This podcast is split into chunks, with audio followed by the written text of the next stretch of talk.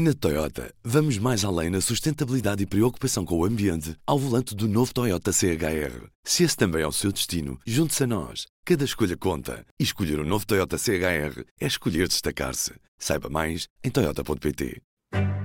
I know that everyone here will soon be marching over to the Capitol building. A 6 de janeiro deste ano, uma multidão enfurecida e incentivada pelas palavras do antigo presidente dos Estados Unidos invadiu o Capitólio em Washington. Um dia depois, Donald Trump foi banido do Facebook, uma medida que foi seguida também pelo Twitter e pelo YouTube.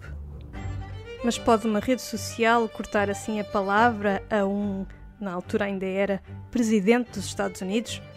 Deve uma rede social decidir quem tem a palavra? Quais são os limites da liberdade de expressão? Três especialistas ajudam-nos a refletir sobre o tema. Antes de tudo, P24. O seu dia começa aqui. Começa aqui. Raquel Vaz Pinto, professora na Faculdade de Ciências Sociais e Humanas da Universidade Nova de Lisboa, doutorada em Ciências Políticas. Nós, durante quatro anos de Trump, nunca pensámos ouvir um presidente dos Estados Unidos dizer um terço daquilo que foi dito, quanto mais o resto. Mas, eh, mais uma vez, o problema aqui está é quem é que tem o poder de fazer esse, esse corte, essa seleção. E essa questão de fundo é, é uma questão que nós estamos longe de resolver.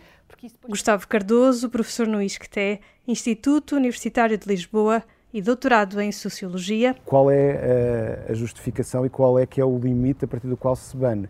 Eu acho que nós nos devemos questionar sobre isso permanentemente, porque é a única maneira de encontrar uma regra que não nos faça, nós todos, tornar-nos banidos igualmente por algum motivo que nós não compreendemos exatamente bem. Embora... E Francisco Teixeira da Mota, advogado, especialista em liberdade de expressão. É, é uma questão muito, muito complicada. É muito complicada porquê? Por um lado pode-se perguntar, será que tem o direito de fazer? Mas também se pode perguntar, será que podiam não o fazer? Isto é, uh, uh, havendo a incapacidade dos Estados de, de certa forma, intervirem nesta área, que é perigosíssimo.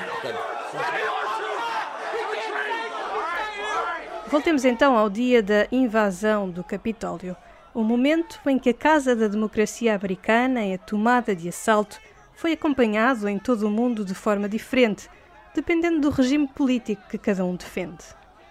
Mais notícias sobre a democracia norte-americana são más notícias para a democracia liberal no mundo como um todo, seja pelo impacto dos Estados Unidos a nível internacional, seja porque de facto uma das veias importantes da sua política externa, com oscilações e com muita seletividade, também podemos ir por aí, tem sido o apoio uh, e uh, o entrosamento da democracia liberal, uh, aliás, a nível internacional, e, portanto, quando as coisas não correm bem dentro de casa, são más notícias. Eu diria que se há pessoas que neste por esse mundo fora devem ter estado a ver as imagens uh, da invasão do Capitólio com um sorriso rasgado, vai desde o Kremlin, Beijing e, e muitos outros lugares que são uh, ditaduras. O cenário em Washington alimenta a ideia de que as democracias não conseguem resolver os problemas reais dos cidadãos. E o que a cientista política Raquel Vaz Pinto sublinha é que países como a China ou a Rússia, que escondem os seus dissidentes com medidas repressivas, alimentam esta ideia de que a democracia está em declínio. Sobretudo a China, que tem vindo a distribuir o seu charme pela via económica. O relatório da Freedom House de 2021, que todos os anos avalia os níveis de liberdade no mundo, mostra uma queda global pelo 15º ano consecutivo.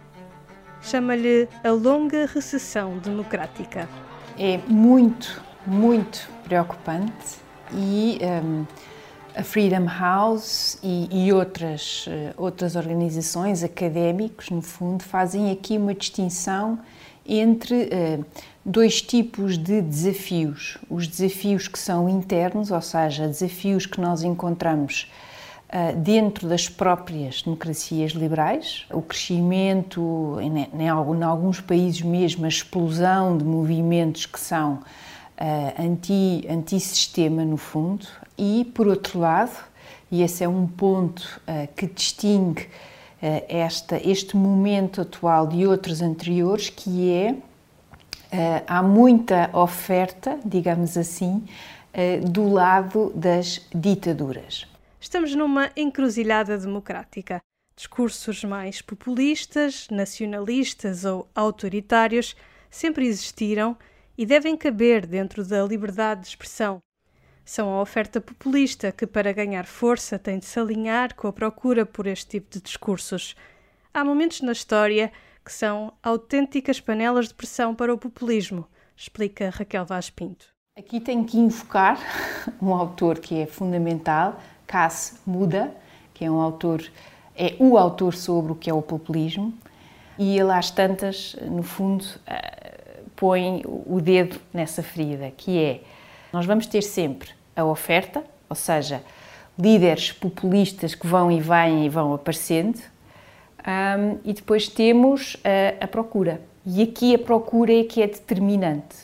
Temos que olhar para essa procura, para esses eleitores, perceber uh, porque é que há insatisfação, perceber porque é que há uh, desencanto Uh, e, no fundo, esta tendência também humana de cair na tentação do canto das sereias, não é? O que ele diz é, esse populismo pode ser, eu penso que a palavra correta que ele usa, pode ser um desafio, muitas vezes até mortal, à democracia, como pode funcionar como, a palavra que ele usa, eu acho que é corretivo.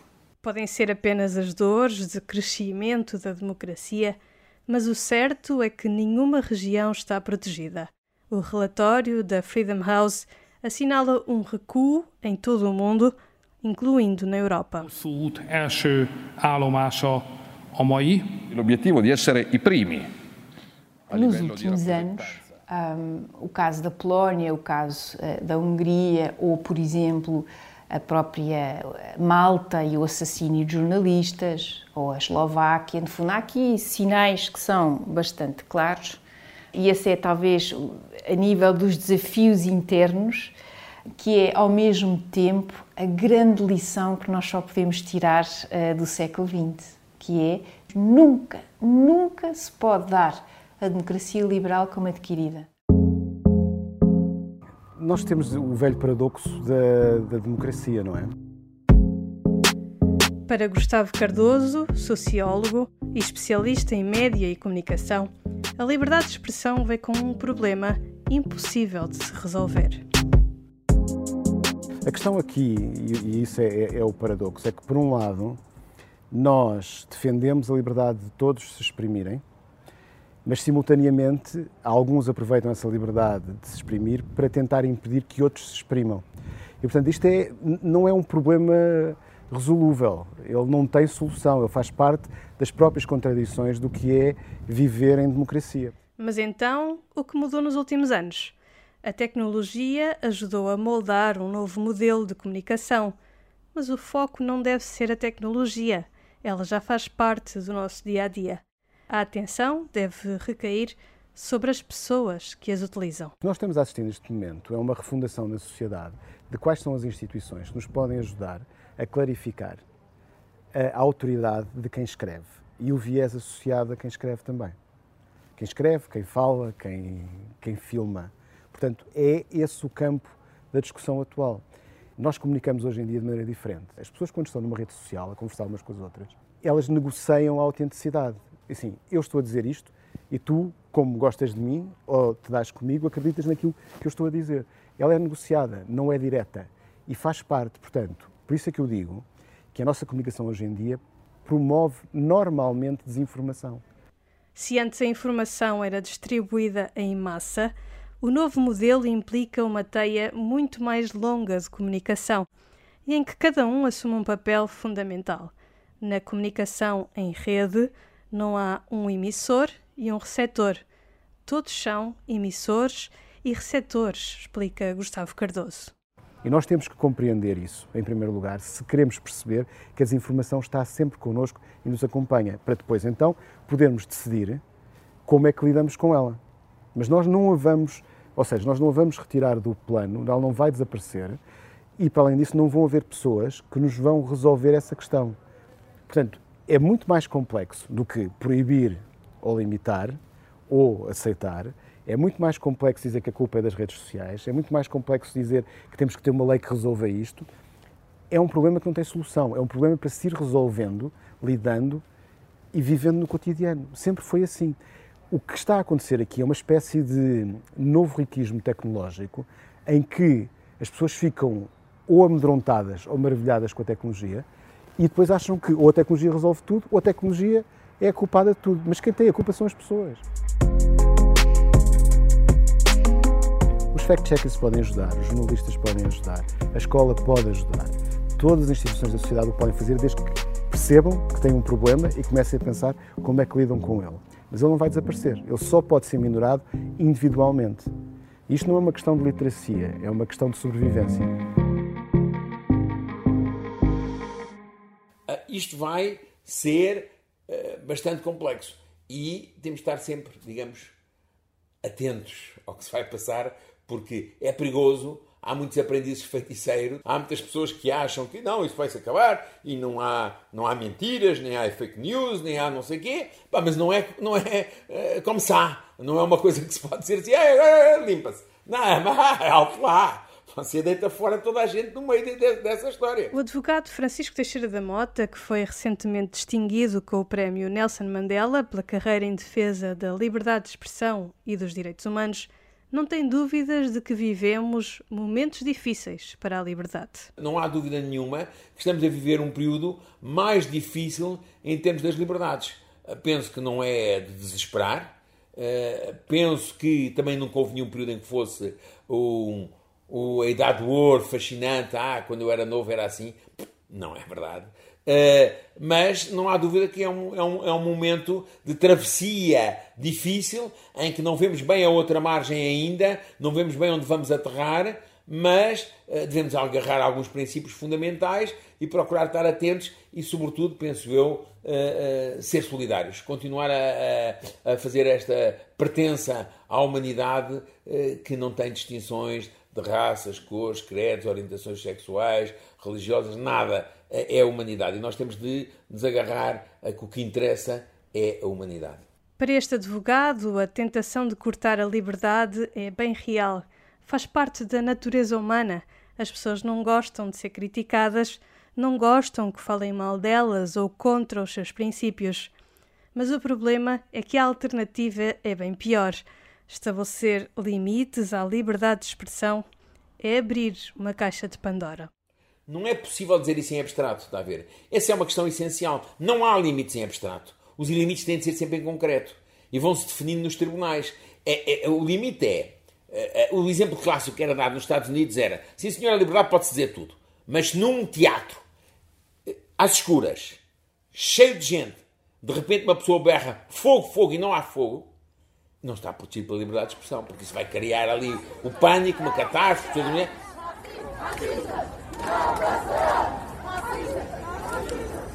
Ouvi uns indivíduos numa manifestação qualquer que tinham um cartaz morto à polícia. Na minha opinião, é uma estupidez. Mas ser uma estupidez não quer dizer que é um crime, nem que deva ser proibido, portanto, nem que esteja para além da liberdade de expressão.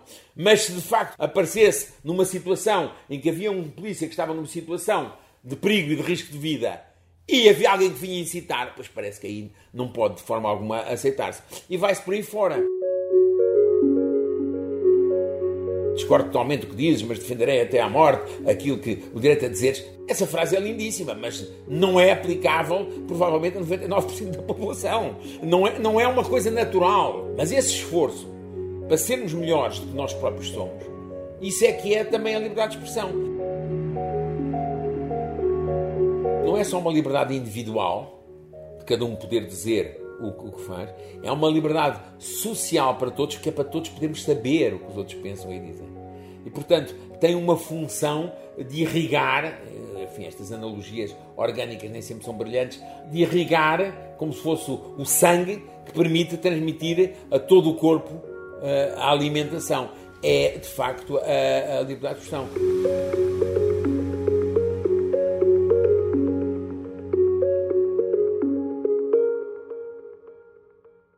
Público fica no ouvido. Na Toyota, vamos mais além na sustentabilidade e preocupação com o ambiente ao volante do novo Toyota CHR. Se esse também é o seu destino, junte-se a nós. Cada escolha conta. E escolher o um novo Toyota CHR é escolher destacar-se. Saiba mais em Toyota.pt.